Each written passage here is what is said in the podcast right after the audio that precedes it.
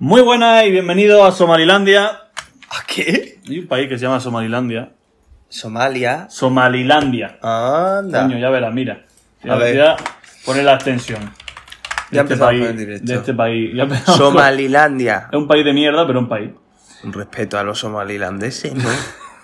Digo yo que A se ver, yo entiendo así. que es parte de, Soma- de Somalia, que no es un estado reconocido, No, tampoco. pero ni aparece en el mapa, la verdad. O sea, estoy buscándolo, pero no aparece. Somalilandia está en Somalia, Es claro. un estado con reconocimiento limitado ubicado en el cuerno de África, justo aquí. Pero claro, no sé qué Pues parte qué grande es Somalia, ¿no? concreta es de Bueno. Somalilandia. Abandonamos No sé. África por un momento. Abandonamos África. Cuando José tiene que conducir el programa es que yo estoy muy jodido. o sea, en fin, eh, bienvenido al programa número 20 de sesión de control. Sí. Que se habla, se dice pronto, 20 programas ya llevamos a cuesta. Eh, bueno, seguimos con la dinámica del último programa en la cual no hay ningún tipo de guion. Bueno, he pensado una cosa. ¿El qué? En que en la intro vamos a empezar a partir de ahora el programa como las aulas murcianas. Y vamos a poner el himno de himno de España. España, ¿vale?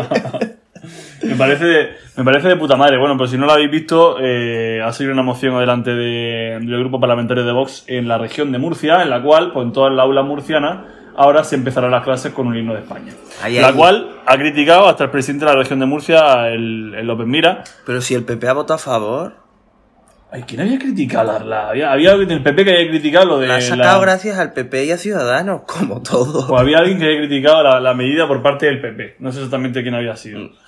Eh, nada, pues tenemos unos cuantos temas hoy que, que tocar, que lo, que lo mencionaremos más adelante y os dejamos con un nuevo programa, con el vigésimo programa de Motherfucking Sesión de Control. Vámonos.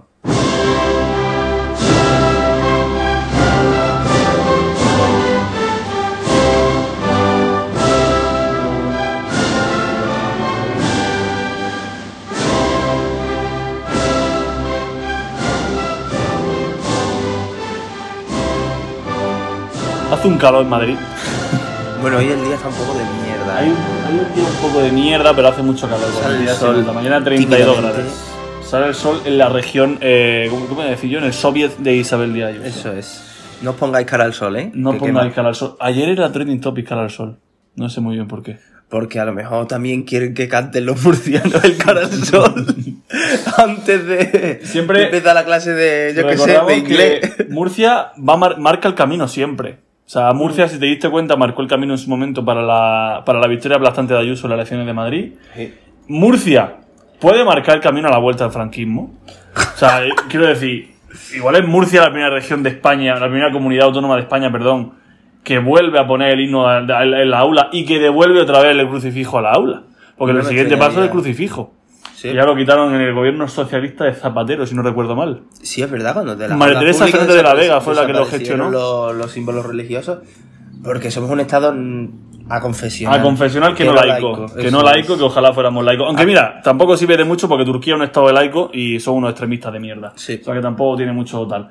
Pero bueno, en definitiva, eh, vuelve, lo, vuelve el cara al sol, que perdón, vuelve la marcha real a. La marcha real, ¿no? La marcha real de... ¿El himno? Sí. O sea, yo me acuerdo de que el himno era una marcha militar que tenía Felipe V, Felipe d'Anjou, Sí. cuando ganó la guerra de sucesión. Creo que viene de ahí el himno. A lo mejor estoy pegándole una patada a todas las enciclopedias La históricas de real. España.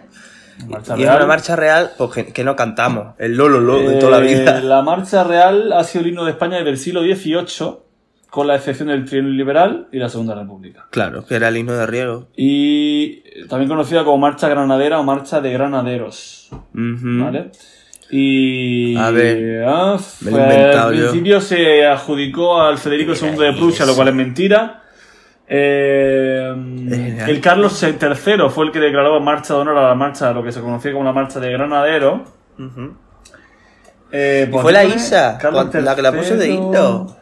La Isa. Pues yo- Por ahí, que la transformó en sí, oficial. Isabel II. Pues vaya pata le he pegado. A mí me sonaba algo de Felipe d'Anjou. Bueno, pues ya está. Pues Felipe Danjou, pues, o- alguna otra cosa haría ese hombre, ese pobre señor. Felipe Danjou, Felipe V, el último Felipe antes de Felipe VI. Y el primer Borbón. ¿Te has dado cuenta que lo hemos comentado mucho en este programa? No sé si salió la semana pasada también hablando de Felipe V, no sé por qué motivo.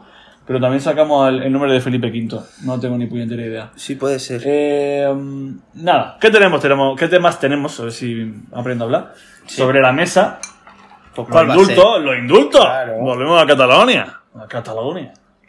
La, bueno, José va a hacer un poco un análisis jurídico que no jurídico, en rela- o sea, quiero decir que no una medida jurídica, como sí dice Alfonso Guerra, Eso es. nuestro querido amigo Alfonso Guerra. Bueno, amigo tuyo, ¿eh? Eh, bueno, es una forma, una forma, una forma de hablar. El pedazo de gilipollas del. Bueno, en fin. La fiscalía. En fin. El puto troglodita ese.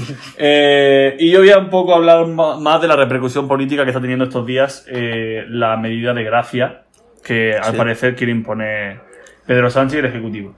Eh, luego tenemos el vigésimo tercero acuerdo de los ERTE, Ole, que no es el vigésimo tercero, pero bueno, Oli y Yolanda, y también vamos a darle su, su dosis de protagonismo a Escribá, que también ha Sí, participado verdad, activamente en, la- influido, en las negociaciones, y de hecho la última propuesta ha sido la de... Porque yo creo que Escribá un poco un, un puente entre la COE y Yolanda Díaz. Sí, Al pues, final es una IREF, especie ¿no? de... Venía de la viene IREF. de la IREF, sí. Y por último, tocaremos el tema de la, de la vacunación, de las polémicas que ha habido otra vez con, en torno a AstraZeneca y Fas- de Pfizer y, la- y las elecciones de la gente a la hora de ponerse la segunda dosis. Y, y bueno, las últimas cifras que tenemos de, de vacunación. ¿Se escuchan niños? Lo- la- la- Sí. el- el- el- no los tenemos secuestrados, es la España ventana, ¿eh? entra en el fin de semana, los niños son felices, los niños ríen como Rajoy. Sí. Y, y nada, y empezamos. Va a subir el IVA de los chuches. el IVA de los chuches. Empezamos con los indultos, que ha copado la actualidad mediática política esta semana por unas declaraciones de Pedro Sánchez. Y va a copar, va a si no recuerdo mal, desde Bruselas. Sí. Eh, Pedro Sánchez decía, pronunciaba las palabras de que él prefería una medida de concordia antes que revanchismo y venganza. No hacía mención explícita a los indultos, a que lo iba a cometer, pero es conocedor, y esto lo profundizaré un poco más después en la, en la repercusión política, es conocedor de que el mapa político está cambiando. Que ahora el PP vive un impulso que no sabe cuánto le durará a nivel de encuesta por el triunfo de Ayuso. El PP está en ascenso constante. No, y ahora con los indultos eh, el PP va máximo a aprovecharse. Claro, y el PSOE se arriesga a perder ese votante moderado que sí que le podría apoyar, pero que podría no entender esta medida de gracia que, que se le concediera a, los- a los presos catalanes. Eso es. Entonces, lo que quiere hacer el PSOE básicamente es amarrar la legislatura Sí. con esta medida. Quiere amarrar la legislatura, quiere amarrar el apoyo de sus socios. El de Esquerra no se ha pronunciado todavía Esquerra sobre esta medida, sí que lo ha hecho Junts diciendo que es insuficiente Que pide la amnistía. que pide la amnistía, por supuesto, meter en la mesa de diálogo el tema de la auto- autodeterminación y el referéndum, eh, cosa que no va a suceder. Y, y estoy viendo mosquitos y me estoy desconcentrando. Qué vista. voy a No que lleva las gafas. están ahí, están ahí pululando los hijos de puta, en fin. Eh, José, si quieres, entramos con el tema más legal, más jurídico, más del el trasfondo y la retrospectiva de esta medida. Y luego ya analizamos el en términos políticos lo que puede pasar. Eso. lo que está pasando. allá, Vamos allá. ¿Qué es el indulto? Se preguntará la gente o ¿Qué, no. qué coño el indulto? El indulto que siempre lo hemos visto en películas y en uy, ¿qué es? Pero en España es una medida que es bastante, que es habitual, ¿eh? Que no es nueva y que no la ha inventado Pedro Sánchez, no la ha puesto él, ¿eh? El indulto es una causa de extinción de la responsabilidad penal, que no es lo mismo que la amnistía. O sea, el indulto te perdona la pena, pero tú sigues siendo culpable. Lo que pasa es que no vas a la cárcel o no estás en la cárcel. Mientras que la amnistía es el perdón del delito, es decir, ya no eres ni culpable.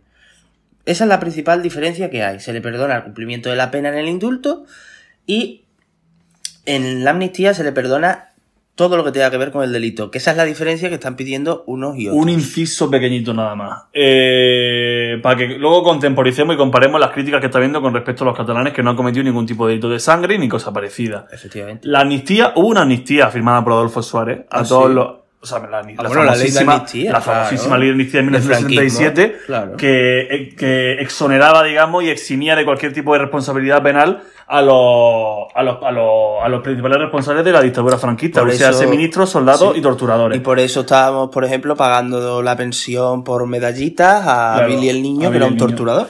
Gente que ha participado activamente de la represión en una dictadura y estamos intentando eh, criticar a unas personas que simplemente se han, llevado, se han dejado llevar por su ideología y que han cometido un delito, evidentemente, o varios delitos, y, y están en la cárcel por ello. De verdad, Billy el Niño no ha pisado la cárcel en su puñetera No, que se vida. ha muerto sin pisarla. Eh, Martín Villa, el ministro que sigue vivo todavía, tampoco ha pisado la cárcel en su puta vida. O sea, es que es muy fuerte. Y perdona, ya puedes seguir. no- ya estoy cabreado. Bueno, a ver, el indulto puede ser Total o parcial, o todo o una parte. Eso no hace falta, no tiene, no tiene mucha explicación. Ahora, ¿qué es el indulto en sí? El indulto es una medida de gracia que tiene carácter excepcional y que está regulada, ojo, en una ley de 1870.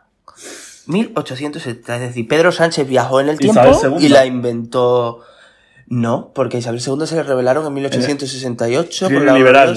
claro. Trienio liberal. No sé si estaría Serrano en el gobierno en ese momento o no. Eh, bueno, ¿en qué consiste? Otra vez la remisión total o parcial de las penas de los condenados por una sentencia firme. ¿Quién otorga el indulto? El rey, pero como todo, el rey también sanciona las leyes, etc. Eh, a propuesta del Ministerio de Justicia y previa deliberación del Consejo de Ministros. El indulto está reconocido, ¿vale? Vamos a decirlo también, como una de las funciones del rey, que es el que he dicho que tiene que otorgarlo, en la gran constitución española, que ahora mismo no es una constitución, sino una piedra que utilizan los políticos para tirarse a la cabeza, a la vez que se la pasan por el forro. Eh, ¿Qué supone realmente el indulto? Pues el indulto supone por parte del Estado el renunciar al poder punitivo, es decir, al poder de castigar.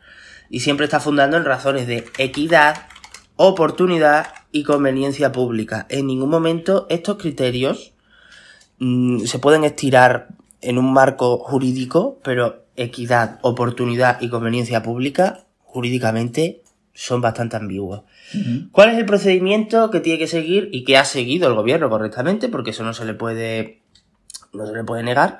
Para conceder estos indultos, pues eh, la solicitud de indulto se somete eh, a un informe del Tribunal Sentenciador, que en este caso es el Tribunal Supremo, la Sala Segunda de lo Penal, presidida por el juez Marchena, un Tribunal Supremo que recordemos a la vez que el Consejo General del Poder Judicial, bueno, creo que sí que se han seguido realizando hasta que le han suspendido todos lo, lo que es los nombramientos, pero un Tribunal Supremo que procede de un Consejo General del Poder Judicial eh, que lleva dos o tres años ya eh, con mandato caducado, ¿vale? Vamos a partir ahí. El general Prim. El general Prim. Primero Serrano y después Prim. Juan Prim. Pero, mm. Y luego lo mataron, ¿no? A Prim. No, Yo creo que sí. Algo guay. Bueno.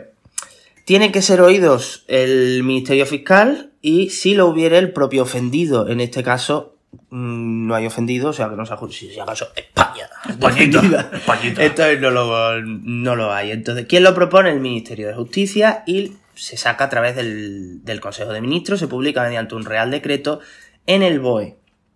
Vale. Eh, ¿Cuáles son los requisitos que tienen los indultos? El indulto, el delincuente tiene que haber sido condenado por sentencia firme. Hay sentencia firme. Eh, que eran delitos entre 9 y 13 años algunos, porque era totalmente distinto los delitos que se le imputaban a cada uno, eh, por delitos de sedición, malversación, etc. Se tiene que encontrar a disposición del tribunal sentenciador para el cumplimiento de la pena. Se encuentra a disposición del Tribunal Supremo en su sala segunda no son reincidentes, que es otro de los requisitos. No debe causar perjuicio a otra persona o no lastimar sus derechos. Hemos dicho que no hay un ofendido y por lo tanto no está causando esto. Y ahora tiene que obtener el perdón de esa parte ofendida y estamos diciendo que no hay ofendida. Vale, hasta aquí lo habéis escuchado, ¿no? ¿Veis por algún lado el arrepentimiento? No, ¿verdad? Vale. Pues le mando un saludo a la Sala Segunda del Tribunal Supremo, eh, que sabe mucho más que yo de derecho, pero a la hora de aplicarlo eh, no, no, sé yo. Em, el resumen grande es que las concesiones, las condiciones, perdón, para la concesión del indulto son bastante vagas y bastante inespecíficas, entonces siempre va todo al arbitrio del tribunal, porque siempre tiene que opinar el tribunal que te ha sentenciado. Entonces, eh, tiene que observar mm, todo lo que hay alrededor de la circunstancia del caso para ver esa equidad, oportunidad y eh, conveniencia pública, que en este caso, en mi opinión, lo cumple. ¿Qué ha pasado con el Tribunal Supremo? Pues que el Tribunal Supremo lo que ha hecho es lo de siempre, que es ejercer como brazo armado de la oposición y pasarse por el forro absolutamente todos los criterios, eh, haciendo un discurso absolutamente político no un análisis jurídico. O sea, el, informe que emite el Tribunal eh, Supremo em, en todo momento es político y también hay que decir que no es vinculante, que porque el Tribunal Supremo haya dicho una cosa, el gobierno no tiene que hacer exactamente la misma. Es preceptivo, pero no tiene que hacer lo mismo. También hay un informe del Ministerio Fiscal y un informe de la Abogacía del Estado, que en este caso ejercía parte de la acusación, que también por otro lado recordemos que Vox se metió como acusación particular o popular. Eh, pero aunque sean preceptivos no son vinculantes. Ahora, metiéndonos de lleno en lo que ha hecho el Tribunal Supremo. Bien, pues para empezar, el Tribunal, el Tribunal Supremo agrupa las 12 peticiones de los indultos a los 12 condenados de una sola atacada. En un solo informe mm, se ventila absolutamente todo. Eh, la Constitución prohíbe los indultos generales, no se trata de indultos generales, sino indultos totalmente individuales. Por lo tanto, el análisis del Tribunal Supremo ya desde aquí, de primera, es absolutamente nulo. La medida de gracia es absolutamente individual. ¿Por qué? Porque no es lo mismo Santivila que Oriol Junqueras o que Jordi Cuixart. Y por lo tanto, el Supremo lo que debería haber es analizar cada caso individualmente, no todo en un pack. Primera cagada del Supremo. Segunda cagada del Supremo, la parte del arrepentimiento y la contumacia del penado en su desafío. ¿Me puedes explicar qué coño significa contumacia? No sé lo que significa contumacia, pero supongo que es como que se regodean del incumplimiento que realizaron. Vale. También dice que es como la mejor expresión de las, de las razones por las que el indulto se presenta como una solución inaceptable. Aunque el Supremo lo plantee de ese modo, como si el arrepentimiento fuera un requisito imprescindible y obligado, ni la ley ni la jurisprudencia lo consideran así. Tenemos un ejemplo, Tejero, que se lió a tiro. Bueno, no se lió a tiro, bueno, sí, con el techo del Congreso de los Diputados. No está para nada arrepentido del golpe de Estado que dio, fue eh, indultado y de hecho Tejero asistió al, al, a la mudanza de la momia de, Francisco Franco.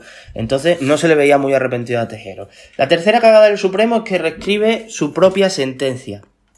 Recordemos que se le, entre los delitos que he dicho antes está el delito de sedición, que era la gran batalla de la abogacía del Estado que pedía sedición y no rebelión como los demás, porque recordemos que el Código Penal, para que se te pene exactamente por, ese, por, por esa acción antijurídica que habías cometido, tienes que cumplir, tiene que estar exactamente tipificado.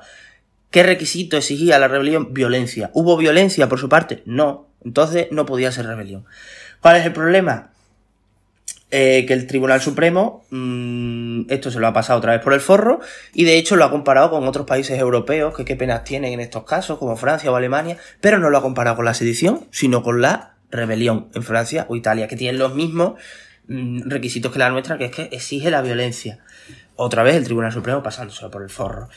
Eh, luego también ha mostrado un argumento bastante peligroso y aquí es donde se ha metido en política el Supremo y la ha cagado, que es que ha dicho que esto se considera un autoindulto, que eso viene también a la reflexión que has hecho tú, porque como es, que la republicana, el partido que en más ocasiones ha apoyado al gobierno. Pues Me parece gravísimo el término de autoindulto por parte de un tribunal. el Tribunal Supremo se ha metido de lleno en política. Me parece gravísimo ese, ese, concepto. ¿eh? Efectivamente, porque por la misma razón también se indultaron a los, a los de los GAL por parte del PP, y, es como si el PSOE y el PP, que han pactado que el Tribunal Supremo sea el que es, o el Consejo General del Poder Judicial sea el que es, mm, se dijera que también estaban indultando al GAL por eso, porque el Tribunal Supremo, no recuerdo si se mostró favorable o no, pero no recuerdo que se le diera tanta repercusión.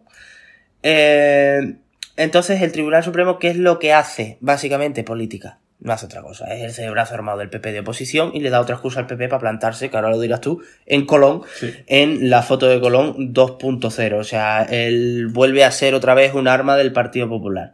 Ahora te voy a contar la curiosidad sobre los indultos que hay en España. Y es que en España se ha recopilado que desde 1996 hasta la actualidad hay 10.652 indultos, la mayoría aprobados por gobiernos del PSOE y gobiernos del Partido Popular, y se han concedido también por delitos contra la salud pública y por robos. Ahora, el PP ha aprobado 152 de los 232 indultos apenados por corrupción. ¡Qué sorpresa! Son amigos, ¿no? Tampoco me parece nada raro, ¿no? El gobierno de José María Aznar es el que más veces ha concedido el indulto en concreto 139, Zapatero 62, más del doble Aznar, ¿eh? 16 Mariano Rajoy y 10 Felipe González del PSOE. Vale, por ejemplo, de los más tochos, Rafael Vera y José Barrio Nuevo, que son exministro del Interior y el secretario de Estado con Felipe González, fueron condenados por el caso Marey en una de las acciones de los GAL y fueron acusados de secuestro a un ciudadano francés al que confundieron con un cabecilla de tarra. Fueron condenados a 10 años de cárcel y 12 de inhabilitación y en 1998 el PP a estos señores que ejercían terrorismo de Estado, secuestrando y matando, los indultaron y no pasó absolutamente nada. eh, seguimos. Una de las primeras decisiones del gobierno de Aznar fue indultar a 15 exmiembros de la organización terrorista catalana Terra Jure. O sea, terroristas. Ha indultado terroristas, pero es peor que, que quiera la independencia. O sea, así estamos. Y esta tramitación, de hecho, la inició el gobierno de Felipe González. También se ha indultado a cuatro mozos de escuadra Todo se va a Cataluña, ¿eh? Fíjate. Que fueron condenados por torturar a un hombre detenido por error, amenazarle, golpearle y meterle una pistola en la boca para obligarle a confesar. Tenía que cumplir cuatro años y seis meses de prisión que decretó el propio Tribunal Supremo. Y Rajoy los indultó rebajando la pena a dos años de prisión con el convencimiento de que los agentes no entrarían en la cárcel porque podría haber suspensión de la pena. De hecho, en ese caso, la Audiencia Provincial de Barcelona se opuso a la liberación y, decidió decretar su ingreso en prisión pese a que no tenía antecedentes, que es uno de los requisitos para la suspensión de la pena, y que la pena no superaba los dos años. Pero el gobierno de Rajoy les conmutó en noviembre de ese mismo año la pena de prisión por una multa de cuota diaria de 10 euros durante dos años. El PP también ha indultado a un guardia civil que estaba vinculado con el propio partido por grabar una, agresión sexual, o el gobierno de Rajoy en 2012 a un conductor kamikaze que cumplió una condena de 13 años de cárcel por conducir varios kilómetros en dirección contraria a alta velocidad por la autopista de Schuker. Puede ser.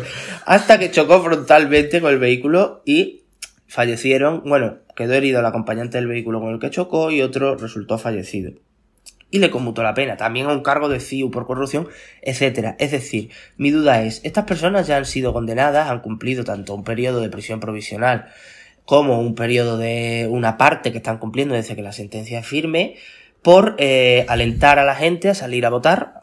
os recuerdo lo que es votar, por si se os ha olvidado, es poner una papeleta con, metida en un sobre dentro de una urna de plástico en un referéndum que totalmente era ilegítimo y que no servía absolutamente para nada, pero eh, nos parece lo más grave que ha pasado en la historia de España, cuando mm, a terroristas, a violadores, a corruptos, ladrones, etcétera, los hemos indultado a derecha y a izquierda.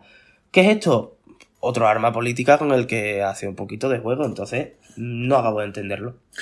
Yo creo que simplemente nuestros queridísimos oyentes se tienen que quedar con el recorrido histórico que ha hecho de de, lo, de los indultos que ha habido de todos los gobiernos de, la democracia de este país. A los GAL, tío. Y, y analizar exactamente. Y también indultaron a Tejero y al general Armada, que se plantaron en el Congreso a pegar tiros y a dar un golpe de Estado. Eso sí que fue un golpe de Estado. No le atribuyen a Juan Carlos I. Un golpe de Estado armado. Claro, a Juan Carlos I ese día que se eligió para defender la democracia española. Pues a esos tíos luego los indultaron y les sacaron de la cárcel. Y es mucho más grave que meter cuatro papeletas en una urna para luego tirarlas a la basura porque no valen para nada. Entonces, mm, vivimos en un país de gilipollas, porque es que no la gente que se indigna ahora no conocéis ni la historia de los dos grandes partidos de este país, que ha sido siempre la misma, y tampoco conocéis la historia de nuestro propio país. ¿No veis que damos vergüenza? pues la vamos a seguir dando, es que es lo que hay.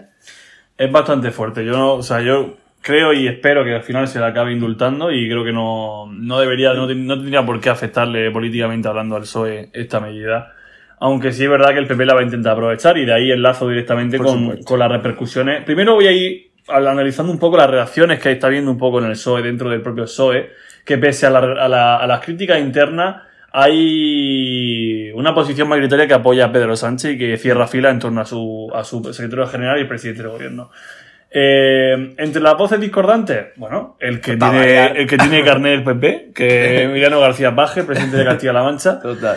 Eh, que ya ha mencionado que sería una anomalía y que. Mm, sí, anomalía y que sería una. Eso sí que es una anomalía. totalmente. Y se ha mostrado abiertamente en contra eh, en una declaración en un acto público para promocionar Almagro en Portugal. Ajá. No sé por qué, pero bueno. Bueno.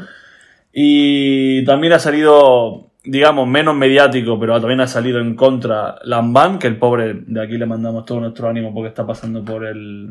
está superando el cáncer. Y también a través de Twitter utilizó la red social para mostrarse en contra de ese indulto. Y Guillermo García Vara, pero Guillermo, o sea, Guillermo Fernández García Vara, muy bien. Fernández Vara. Que es mi presidente. ¿eh? Eh, el presidente de Extremadura. Eh, también estuvo un poco, digamos. Comedido. Comedido. O sea, sabemos que está en contra de los indultos. Sí. Pero no ha querido ser tan claro porque sabe que se puede cavar su propia tumba como se muestre muy en contra de la decisión del gobierno. Fue el primero en bajarse los pantalones cuando Sánchez ganó las primarias y será el primero en volver a bajárselos cuando Sánchez conceda los indultos y finalmente lo hace. Sí. Susana Díaz en contra. Pero bueno, tampoco es algo que me extrañe porque una, en fin, una señora que está senil, pese a que no llega a la cincuentena. Eh, políticamente está senil porque. Políticamente está senil porque. Y hablando de seniles. Su padre político también se ha quejado, como no, Felipe González. Felipe González, Alfonso Guerra. Alfonso Guerra, están en contra. Y en el resto de partidos, pues bueno, encontraba un poco de todo. Evidentemente la oposición frontal del, del, del trifachito. eh, y el apoyo por parte del Partido Nacionalista Vasco. El apoyo, entre comillas, de Junts y Esquerra, aunque sabemos que no lo van a apoyar explícitamente porque creen que no es que no tienen por qué recibir ese indulto porque no deberían estar en la cárcel directamente y se- deberían ser amnistiados.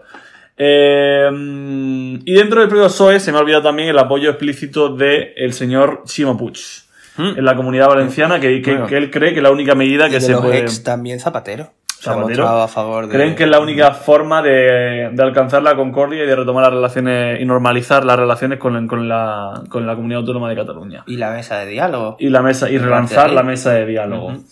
Eh, Iván Redondo también lo dijo, evidentemente que va a decir Iván Redondo siendo Pues su ese jefe el que lo está promoviendo. claro.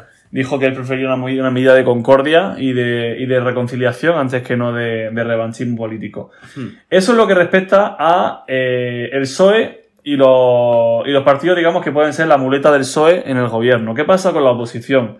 La, la oposición ya hemos dicho que se han, puesto en- se han mostrado en contrísima, evidentemente, liderados por... No, no, creo que fue... No, quien, quien ha convocado la manifestación en Es Colón Rosa es Rosa Díez Mm. a través de una especie de asociación que se llama Unión 78, que están todas las personas que est- estuvieron vinculadas en su momento a la creación del partido. Está Fernando Sabater, está Rosa Díez, y, y había otra persona más que, que fue fundador de, de UPyD, que ahora mismo no recuerdo su nombre. Tony cantó. Tony Cantó, sí, su puta madre. Y, y esta manifestación va a tener lugar el 13 de junio en la Plaza de Colón, como no puede ser Es otra Colón forma. 2.0, ¿eh? Es Colón 2.0. El PP ya ha anunciado que se va a unir. No sabemos si Casado va a participar porque no quiere vincularse otra vez con Abascal y con... ¿Cómo no se y va a con- si son primos hermanos? Pues al parecer no quiere asistir a la... Sería un poco raro que el PP al fin y al cabo se acabe escribiendo a esa, a esa convocatoria y Pero no no vaya el líder del partido. Claro. Vox, evidentemente, irá, con, con Santiago Abascal a la cabeza. Y Ciudadanos, que es lo que más me ha sorprendido después de la catarsis que han sufrido, también ha anunciado que va a ir. No aprenden. Yo me río de verdad por no llorar, porque No. supongo que Arrimadas irá, siendo catalana y siendo. eh, bueno, siendo este partido catalán o de origen catalán con Ciutadans y habiendo conseguido todo su crédito político en base a ese discurso antica- anticatalanista y antiindependentista, antisoberanista, llamadlo como queráis, eh, yo creo que acabará asistiendo, pero una vez más salir en la foto de Colón, que desde ahí se conoce que el partido ha empezado su, empezó su debacle y el propio PP también empezó su debacle, eh, coincidiendo en la misma foto los tres líderes, Abascal, Albert Rivera, que está muerto políticamente ahora, y Pablo Casado. Eh, yo no sé realmente qué están pensando en Ciudadanos, no sé quién No, es no lo sé, no su líder entiendo. estratégico, no sé quién es su jefe de gabinete, no sé quién es la, la- la- la- quiénes son las cabezas pensantes que creen que le puede sacar, salir bien políticamente hablando y mediáticamente hablando. Bueno, adelante. Si quieren desaparecer de todas las instituciones de este Que país, Ciudadanos a mí me que se haga la foto de Colón. Que esté en contra. O sea, porque tiene que estar en contra, porque ha sido la línea de su partido y porque, Me parece porque hay bien, mucha gente sí. en contra y la seguirá viendo. Y a mí me parece totalmente respetable quien esté tanto a favor como en contra. Sí. Siempre que tenga sus propios argumentos. Sí. Y siempre que no sea como el Supremo. Eh, pero arrimada, o sea, yo puedo manifestarme tanto en contra como a favor. O sea, yo, por ejemplo, yo estoy a favor de los indultos, yo me mojo. Yo estoy a favor de los indultos. Yo, si hace una manifestación Junts per Cataluña con Esquerra Republicana, no voy a ir. No voy a ir porque yo no, so- no considero, no quiero que Cataluña se independice y por lo tanto, como no apoyo sus ideales, no voy a ir. Entonces, si de repente mm, has visto el precedente que tiene, que es que se hace una foto en Colón, que es la foto de Colón, y tu partido pierde 47 diputados porque pasaron de 57 a 10. Coño, arrimada, invéntate tu otra protesta, haz otro acto, haz otra, otro tipo de campaña, pero no vayas a lo mismo, que es que yo- es el pájaro yendo a la escopeta. O sea, es que no sé, me parece un movimiento político de mm, nos queremos morir, así que mm, nos tiramos por el barranco. Es completamente Así, incomprensible. Ellos, yo creo que se arriesgan a. A integrarse en el PP. Se arriesgan, por esa parte se arriesgan a integrarse en el PP, pero por otra parte, si hubieran organizado algo de ello de forma independiente, se arriesgan a que no vaya ni Dios. Entonces ellos quieren formar parte de un movimiento mucho más grande que se los va a comer. Claro, que ese movimiento es se lo va comer. problema, se lo va a Entonces comer. elegir ser devorado o intentar sacar la cabeza mientras te estás ahogando. Y al final, eh, quedarte en medio o utilizar, a ver, cualquier, utilizar cualquier opción es negativa a largo plazo porque Mm. si te intenta hacerlo de forma independiente te va a salir mal. Y si vas con el movimiento estratégico de Vox y PP te van a comer, como ya han hecho en, en, en las diferentes autonomías. Eh, entonces yo creo que Ciudadanos ya no hay vuelta atrás. No. Creo que no hay vuelta atrás No, o sea, para que ese partido hecho- se recupere. Yo creo que Ciudadanos va a cerrar, o sea, Ciudadanos empieza eh, perdiendo mm, en algunas autonomías cuando se celebran las elecciones. Eh, en Murcia le compran los, conseje- los diputados y acaban siendo consejeros del PP. Luego, si sigues toda la escala, lo que viene siendo todo el círculo, después de la opción que se pegaron, Eh, ha, ha llegado hasta desaparecer en Madrid, porque ha, desaparecido, ha pasado de la vicepresidencia a desaparecer en Madrid. Y yo creo que ya va a cerrar el círculo con una nueva foto de Colón, en la que Ciudadanos se va a despedir de la política. Y Sí. en las próximas elecciones, Ciudadanos posiblemente no tenga ni grupo propio en, el, en el Congreso. No, estarán en el grupo mixto con muchísimo, con dos o tres está, diputados y poco más. está, pues Ciudadanos tiene, va a llegar a tener menos diputados que eh, Junts per Cataluña, que Esquerra Republicana, que, Partido Más- Nacionalista que. País, que el PNV, posiblemente esté ahí ahí empatado con Bildu. O sea, mm, Que Bildu creo que tiene ya- cuatro o cinco ahora, ¿eh? Bildu tiene cinco, pero Mm. es que eh, Ciudadanos tiene en el Nacional cinco menos que Esquerra Republicana. Sí, sí, sí. Y prácticamente lo mismo que Junts per Cataluña. O sea, Ciudadanos tiene que hacérselo mirar. O sea, si el PP está subiendo a su costa, no está subiendo a otra. Y de descontentos del PSOE. Pero de lo que más está subiendo es a su costa. Si vas a la misma foto que te hace perder 47 diputados, por los 10 que tienes ahora, los cuatro gatos que han quedado Ciudadanos, van a acabar desapareciendo. Pero es que es buscárselo, como todo lo que ha hecho Ciudadanos. Acercarse a la derecha extrema y a la extrema derecha, como lo llaman algunos. Es mm, buscar tu desaparición. Así que, arrimada, sayonara. Sayonara, Sayonara Baby con esta. Con esta. Con este. ¿De qué, era- de qué película era esto? ¿De Clint Eastwood? No, de Terminator, ¿no? Ah, eso, Terminator. De Schwarzenegger. Vaya- vaya cagado. Sayonara. Schwarzenegger en Terminator. Claro, hombre. Eh, no, la de Clint Eastwood era la de. Ah, ¿cómo era, tío? Una frase de Clint decía- Eastwood. Sí, bueno, una frase súper mítica de Clint Eastwood en cine. Mítica. No sé qué de hijos de puta. ¿Cómo? Que sí, que siempre. Venid, venid a por mi hijos de puta. Ese es un meme de un La viejo de- que va a votar a Ah, Vox y que luego La de Gran. Torino puede ser. Claro, Gran Torino es un peliculón de Clint Gran. Torino es un peliculón. La muerte tiene un precio, los puentes de Madison, no sé qué hay muchísimo. Pero vamos a ver, ¿no tenías que buscar una frase? ¿Estás buscando películas? Estoy buscando la frase. El bueno, el feo y el malo. No, estos son. Abacal. Eh, Abascal, Casado y Arribada. eh, Hostia, pero es que. Ah, mira. Sería el bueno, el feo y la mala. No. Ah, toma por culo, yo qué sé, tío. Mula. Algo de hijos de puta, no sé. Vamos con- Vamos a hablar del último pacto, el gran pacto con, con la patronal, en este caso con la COE y con Cepime, de, por parte del gobierno de, de Sánchez, a través de sus ministros de Seguridad Social, Escribá y ministro de Trabajo, Yolanda Díaz. Se trata del noveno acuerdo en el diálogo social desde que el gobierno es gobierno. Y mm, con lo cual se, su- se presume que ha sido un grandísimo éxito. Este, este verá que esta negociación ha sido bastante dura. Eh, ha durado una semana, pero ha sido una semana de crítica y de platos volando en, en ambas direcciones.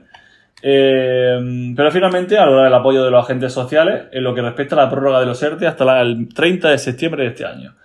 La nueva oferta del ministro de Inclusión y Seguridad Social, José Luis Escribá, ha convencido a la patronal y a los sindicatos prácticamente en el tiempo de descuento. Eh, el Real Decreto Ley, pues esto siempre es importante ver la aplicación práctica que va a tener. Eh, el nuevo, la prórroga de este Real Decreto Ley con las condiciones del OERTE eh, da para cubrir, digamos, a ca- casi seis- 600.000 trabajadores y millares de empresas, eh, el, el cual fue aprobado en el Consejo de Ministros Extraordinario. Eh, tras este acuerdo, las bonificaciones para las actividades más afectadas por la crisis apenas se modifican, en el caso de los trabajadores que continúan en el ERTE. Y en lo que respecta a las empresas eh, de sectores ultra protegidos, tendrá una reducción de las cotizaciones del 60 y del 70% respectivamente.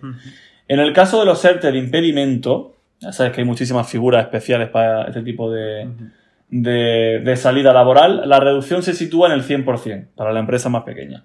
Y oscila entre el 85 y el 75 cuando la suspensión del empleo esté relacionada con limitaciones de actividad vinculadas a restricciones de aforo o de horarios que sabemos que sí se pueden eh, amparar las distintas comunidades autónomas en la ley de salud pública. Sí. Eh, no necesitan del paraguas del estado de alarma para, para llevar a cabo ese tipo de limitaciones de aforo y de horario. Hostelería, comercio, espectáculo. Eh, exactamente. Mm. Con lo cual, nada, pues bueno, un nuevo acuerdo. Podemos llegar hasta posiblemente lo que se considerará el final de la pandemia en cuanto a, a- en cuanto a inmunidad de rebaño.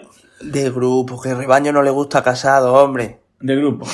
inmunidad de grupo, Que inmunidad de rebaño. Un abrazo a. Juan Moreno Bonilla, Ay, que tiene COVID. que tiene COVID. Me encanta, mira que yo no, no tengo Mejor por es qué- ser presidente. No ¿eh? tengo que comulgar mucho con el PP muchísimas cosas, pero de verdad esa, esa persona me parece una buena persona. Pues ten cuidado que tiene elecciones en breve porque Vox Ya, y se le está subiendo un poco a la chepa con el tema de los está menas, pero bueno. puteando bastante, ¿eh? O sea, No sé si tienes que comentar algo más de, de este...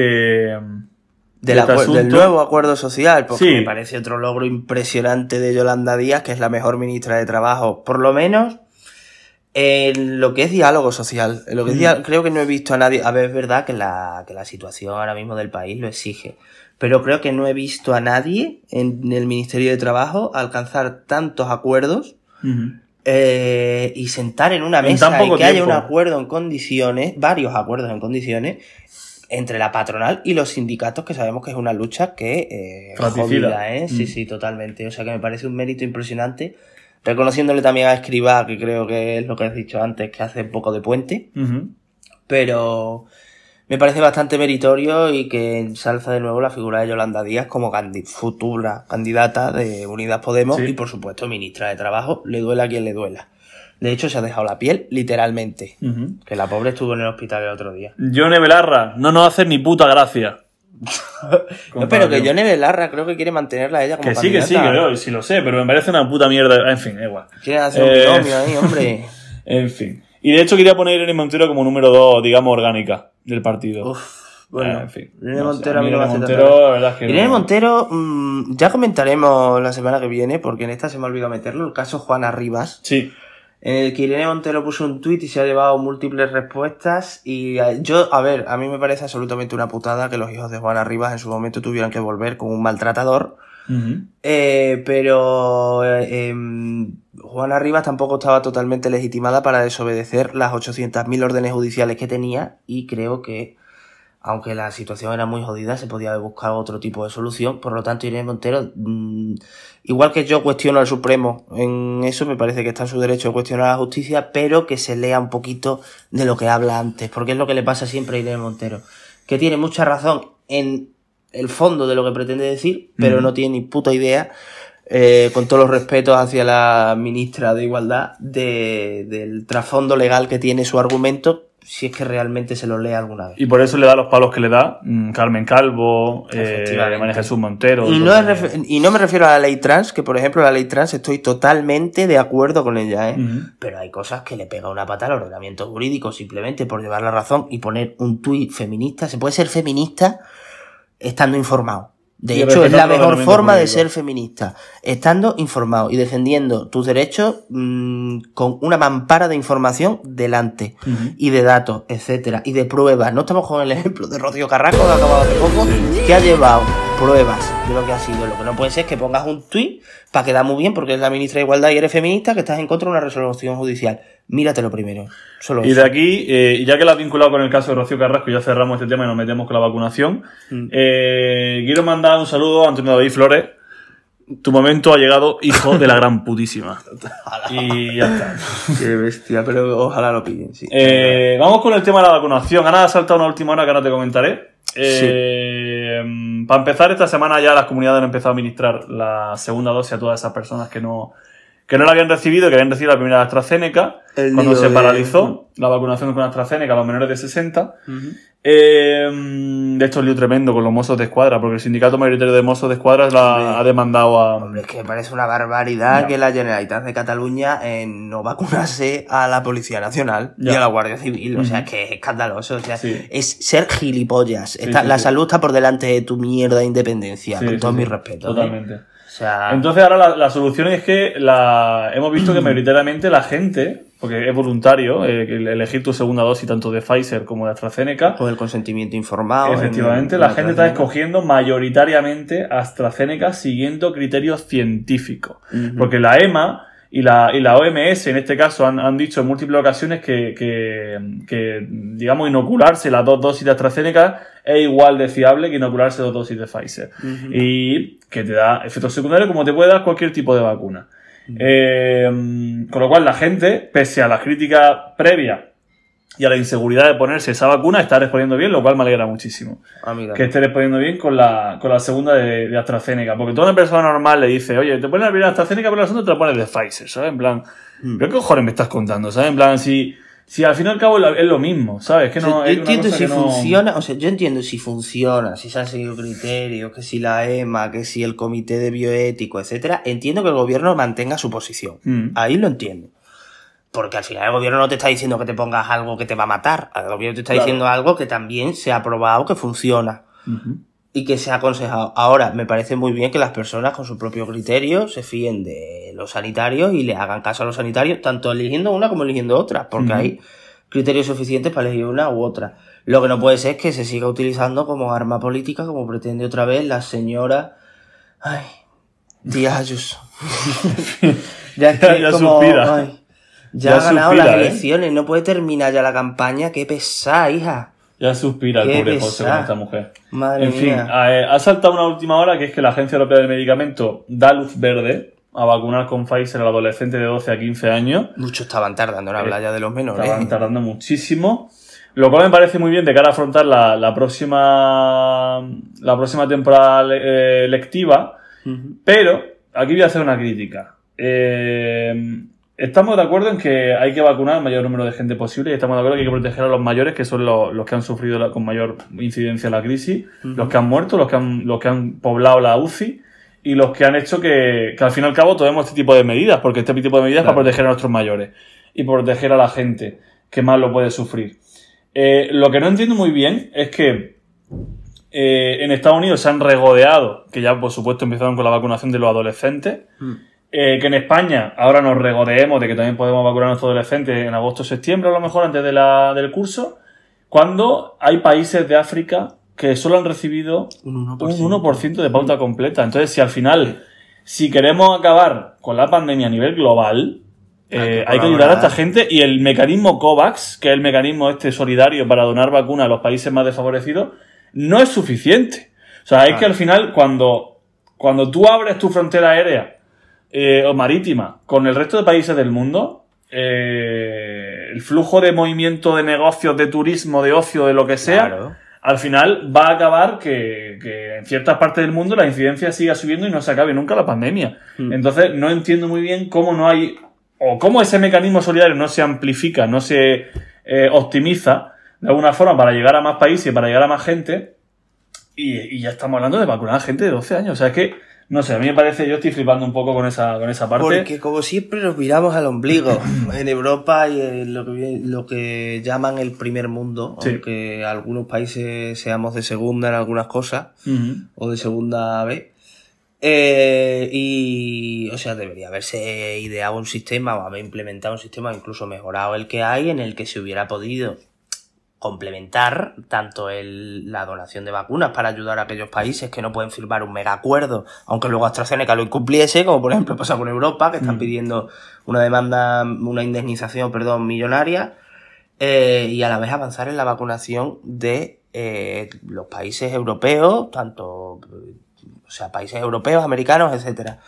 Eh, pero como siempre, barremos primero para casa. Primero nos vacunamos nosotros, luego si eso los demás. Pero luego si surge algún problema, una nueva variante o lo que sea, desde África, le echaremos la culpa a África, ¿no, señores? La culpa es de todos por, Como siempre, como por hacer la ébola. política de siempre, que para aprovecharnos de sus recursos nos vamos a África corriendo, pero para vacunarnos del virus cuando no nos interesa, nos olvidamos. Claro.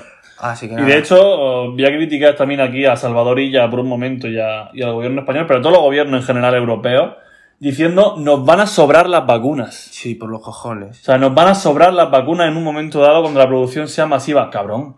No puedes si ya decir está eso masiva. cuando hay, cuando hay gran parte de la población mundial que no tiene esa suerte de, de tener inversiones millonarias, de tener apoyo de, de organismos de financiación brutales. Claro. Eh, coño, sé un poco más solidario, ¿sabes? Que es que tampoco te cuesta tanto.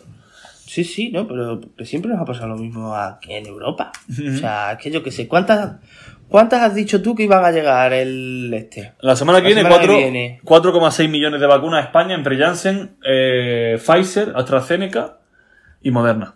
Y no puedes mandar a ni un país así de África nada, si puedes vacunar casi medio país con eso. Claro. O sea, Somalia, que lo has dicho tú antes, tiene una población de 15,44 millones, un tercio de Somalia, con las que nos llega a nosotros en una semana. Le das. En una semana. No, y no tienes por qué darle todo a España, sino simplemente lo reparte equitativa- equitativamente entre los países europeos y a lo mejor le llegan 5 millones de dosis a Somalia. Claro. O aunque le llegue un millón de dosis a Somalia. Claro. O sea, es que no, no, es una cosa que no. Porque de hecho ya la vacunación de esta, de esta gente empezará en 2022.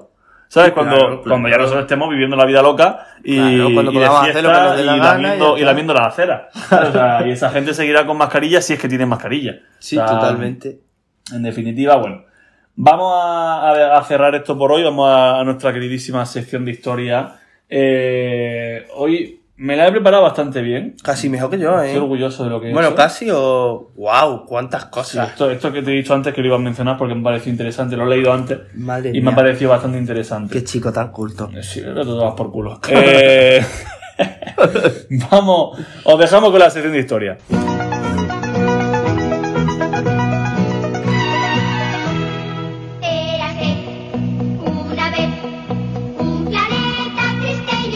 Hostia, ¿qué pasa? ¿No te ríes? ¿Qué estabas haciendo? Estaba quitando. Lo has bajado así como muy en silencio. Estaba quitando el. Si Esto luego se mete música y no se oye si haces algo en medio. Estaba quitando el cargador de- del ordenador. No, la computadora. De la computadora. Vamos a ver. El. eh, bueno, es que esto no tiene nada que ver con Cataluña, no sé por qué hablo así. Ya. Eh, como siempre. Eh, yo tengo hoy Acontecimiento, a ver. cuatro acontecimientos. Vamos a ver. Pues, cuatro. Uno, ¿Cuál? dos, tres, los mismos que yo. Hostia, está bastante bien, ¿eh? Sí, sí. Si quieres empiezo rápidamente. Mira, el 29 Oh, dale, de mayo, el 29 de mayo, que es el día que estamos publicando esto, eh, de 19 1453, que esto sale en el libro de historia, la ciudad de Constantinopla es tomada por los turcos, otomanos, conociéndose en ese momento, poniéndose de esa forma fin al imperio bizantino. Ah, toma por culo. Imperio milenario a tomar por culo. eh, que, a Bizantino me da igual, en verdad. Eh, 29 de Bizantino me da igual, ¿verdad? Por culo 29 de Bizantino. mayo, Bizancio me da igual. 29 de mayo de 1887 se crea la Sociedad Colombiana de Ingenieros. O sea, esto lo he metido porque que- me parece una puta mierda. O sea, todo mi respeto a Colombia Y a sus ingenieros. y a sus ingenieros, que no quiero decir que no sea gente preparada, pero ¿en qué momento Wikipedia mete como acontecimiento la creación de la verdad, Sociedad sí. Colombiana de Ingenieros? Sí, total. Paso. La SCI. La, la- su puta madre, en fin. 29 de mayo de 1919. Es transmitido de coña. A ver. En la actual Eslovenia se funda la República de Preimurge, que durará una semana. Será absorbida por el reino de los serbios, croatas y eslovenos. Coño. Pues ya ha durado más que Cataluña. Eso te iba a decir, digo, coño, O sea, Puigdemont. lo he metido por eso, Digimon. Puigdemont que estaba Hasta una república que no se acuerda ni Dios Sí, sí. duró más que la tuya. En fin. El presidente era Oblak, el de la Atlético de Madrid. y, el, y, el, y el ministro de Interior, Luca Doncic. y Goran Draghi también estaría por ahí. Eh, el 29 de mayo de 1985, algo más cerquita, en el estadio Rey Balduino, Ujú. de Sonará, Ah, bueno, claro. ubicado en el distrito de Heysel, en Bruselas, eh, se sigue llamando Rey Balduino, de hecho, el estadio, creo. Antes del comienzo del partido final de la Copa Europea de Fútbol, la Copa Europa entre el Liverpool y la Juventus, los aficionados provocan una avalancha humana que deja un saldo de 39 muertos, muertos y unos 600 heridos, lo que se conoce como la tragedia La de Heysel. Esa imagen no se me olvidará nunca, bueno, evidentemente haberla visto repetida, eh, de cómo se vencen la- las gradas gradas, sí, y caen sí, sí. todos al, al precipicio, literalmente. O sea, es- Brutal. es brutal esa imagen. Mm. Si quieres comenta tu acontecimiento, Ah, ahora vamos a con mí. nacimiento y fallecimiento. Los míos son un poco mojón comparado con los tuyos, la verdad, A ver, ¿eh? bueno. El 29 de mayo de 1176, en Italia se libra la batalla de Legnano. Que tú dirás, ¿a mí qué me importa? Pues lo he puesto porque me ha hecho gracia, porque era entre la Liga Lombarda y el emperador Federico I Barbarroja. Que me ha hecho mucha gracia lo de Barbarroja. Lombarda la verdura. Lombarda como Lo la que le gusta al Pablo. Claro, pero por Lombardía, ¿no? El Pablo está ahí muy muerto. Pero por Lombardía, Por la zona por de Lombardía. Milán. Sí, sí, sí, por Lombardía. En 1486 en España las, tropas cristianas de Hernán Pérez del Pulgar, que Perdón. lo he metido porque me ha hecho gracia el Pulgar, no por otra cosa, reconquistan de los musulmanes la ciudad de Salar en Granada. Que, que, que triunfó. Una Salar, que yo no sé ni, ni si existe ahora. tiene Igual tiene 500, ¿sabes? Estamos muy, muy demográficos, ¿eh? Sí, estamos, Salar. hemos empezado con Somalilandia y vamos a acabar con Salar. Habitantes, 2000. ves, ya ves. Ole. Mira, mira, mira, mira la España vaciada. Mira, mira. 2000. Sí, sí. Mira, llegó a 4.400 en, en los 60, con el Paco y ha ido pegándose la hostia. ¿En qué parte de Granada está? Ponlo ahí en el mapa. Salar. ¿En Un saludo a la parte habitante de Salar. está? ¿Tú crees que eso es pregunta? Sí, hombre. Pues en todo el medio de la provincia, no. Eh, hostia, qué mierda de sitio, ¿no? Ah, pegando a Málaga. Pegando a la antequera casi, ¿eh? Sí, pegando a Málaga. Sí, o sea, está en una zona completamente de Como el mierda. triángulo de las Bermudas, Granada, Motril, Salar. Ah. Ah, mentira, porque un saludo a todos los salareños, como se, o salarienses, El- o como se diga, el gentilicio. En 1848, el, uno de los estados más nombrados de la historia fue creado. Vaya. Y fue Wisconsin. Hostia. Estado número Wisconsin. 30 en ese momento. Y en el 55, en la Ciudad del Vaticano, el Papa Pío XII beatifica al religioso francés Marceli- Marcelino Champagnat, que como yo he ido a los maristas toda la vida, pues me tenía que acordar. La cuña religiosa. Y quiero meter uno que es un motivo de júbilo y celebración en esta casa, sobre todo para mi persona, que es que hoy, no, hoy o ayer, Mañana. ayer, ayer. Ah, no, No, no.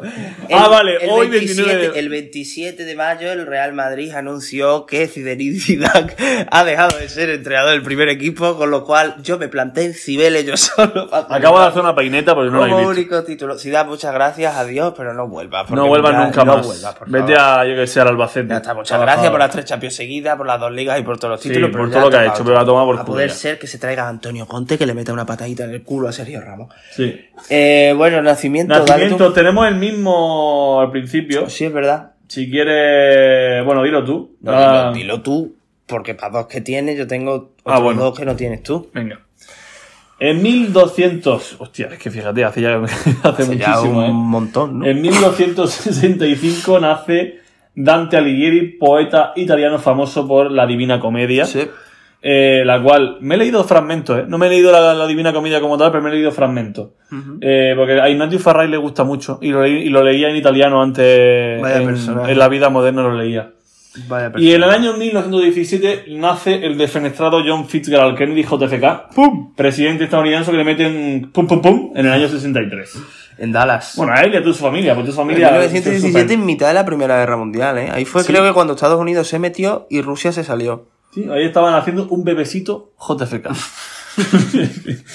en fin, Bueno. comenta los nacimientos. Yo como nacimientos tengo en el 1953 el de Danny Elfman, el músico y compositor estadounidense que todos recordaremos por la banda sonora de Alicia en el País de las Maravillas, de la de Tim Burton, que también seguro que los que menos asociado lo tengan a esa película, es la que suena en el informe Robinson, que en paz, en paz descanse Robinson, cuando sale el gol de Iniesta, ¿vale? Que hay gente que no se habrá enterado.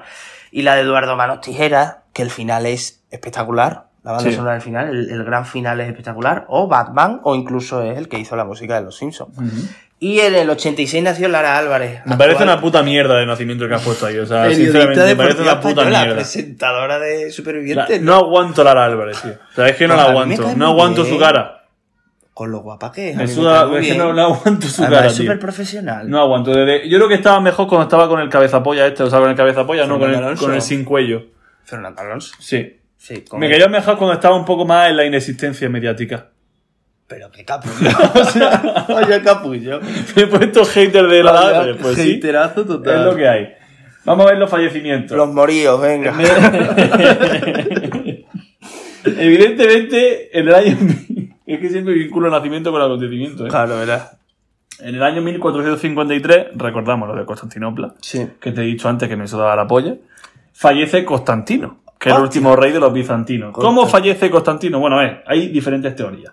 No se conocen testigos oculares supervivientes de su muerte porque murieron todos. Muy bien. Y ninguno de los miembros de su séquito sobrevivió para ofrecer un relato creíble de su muerte. Vaya por Dios. El historiador griego Miguel Critóbulo, Primo de Cristóbal Soria. que más tarde trabajó en el servicio de Mehmed II, el turco, escribió que Constantino... Qué puto, qué puto Qué cabrón. traidor, qué qué traidor. de Luis Enrique, que eres Luis Además, Enrique. El tío que se esconde en el baño y sale y le dice, no me mate, no me mate, por favor. Tu pa- Trabajo para ti, trabajo para ti, Tu trabajo padre para es Amonique. ti. Hijo puta. Bien, Luis Enrique, bien. Este hombre escribió que Constantino murió luchando contra los otomanos. Una muerte épica. Claro. Los historiadores griegos posteriores aceptaron el relato de Critóbulo, sin dudar nunca de que murió como héroe y mártir, una idea que jamás se cuestionó seriamente en el mundo del habla griega. Aunque ninguno de los autores fue testigo ocular, una gran mayoría de los que escribieron sobre la caída de Constantinopla están de acuerdo en que murió en la batalla. Y solamente tres relatos afirmaron que se escapó de la ciudad. También parece probable que su cuerpo fuera encontrado y decapitado más tarde, que eso le gustaba mucho a los turcos, no sé por qué, los musulmanes le encantaba hacer Luego eso. lo pillaron los franceses. y, y sí, hay, hay parte de, de este hombre por todos lados. según el mismo historiador, según Critóbulo, sus últimas palabras antes de cargar contra los otomanos eran la ciudad ha caído y yo sigo vivo. En plan, mi polla muriendo aquí. Te digo, ¿sabes cómo se murió ese seguro? ¿Tú te acuerdas de Juego de Tronos cuando Tyrion Sí. se carga al padre cagando? Sí. Pues igual. Seguro que se lo, mar- se lo cargaron Un de una forma, balletazo más, cagando. una forma más absurda posible, se lo Total. cargarían seguro. Total, total. Y la- el otro fallecimiento que tengo, mucho más relevante para la sociedad española, Juan Ramón Jiménez. Platero. el creador de Platero Platero y yo, eh, poeta español y premio Nobel de Literatura en el año 56. Ujú. La verdad que un saludo de aquí a, a los restos de Juan Ramón Jiménez. Enorme. Pues yo tengo también a a Ramón Jiménez, fíjate. Pero tengo en el 1857 fallece Agustina de Aragón, heroína española de la Guerra de la Independencia, que defendió Zaragoza. Eh, Zaragoza. Zaragoza. En 1905 fallece Francisco Silvela, político y escritor español, que fue ministro durante la regencia de la Marie Christie, de la madre, creo que es la madre de Isabel II, ¿sí? Sí. Y ya está, ya no tengo más. Y bueno, pues esperemos que no haya más fallecidos. no, más de antes no. O sea, quiero decir, No, de antes no, De claro. ahora sí. Ahora, Bueno. bueno. Mira, desgraciadamente. Salar, hasta luego. El salar. Vamos ahí aquí a la Eh, sí, ya, ya ha ido. Eh, Vale, vale. Recordamos que nos podéis seguir en redes sociales, somos arroba sesión guion bajo de en Twitter y sesión de control 1 en Instagram. Y si queréis colaborar con nosotros para repoblar Salar, enviad un mail a la sesión de control arroba gmail.com. Muchas gracias, cabrones, y nos vemos la semana que viene, tifantosísimo. Agur y viva España. ¡Agur, menú, viva España!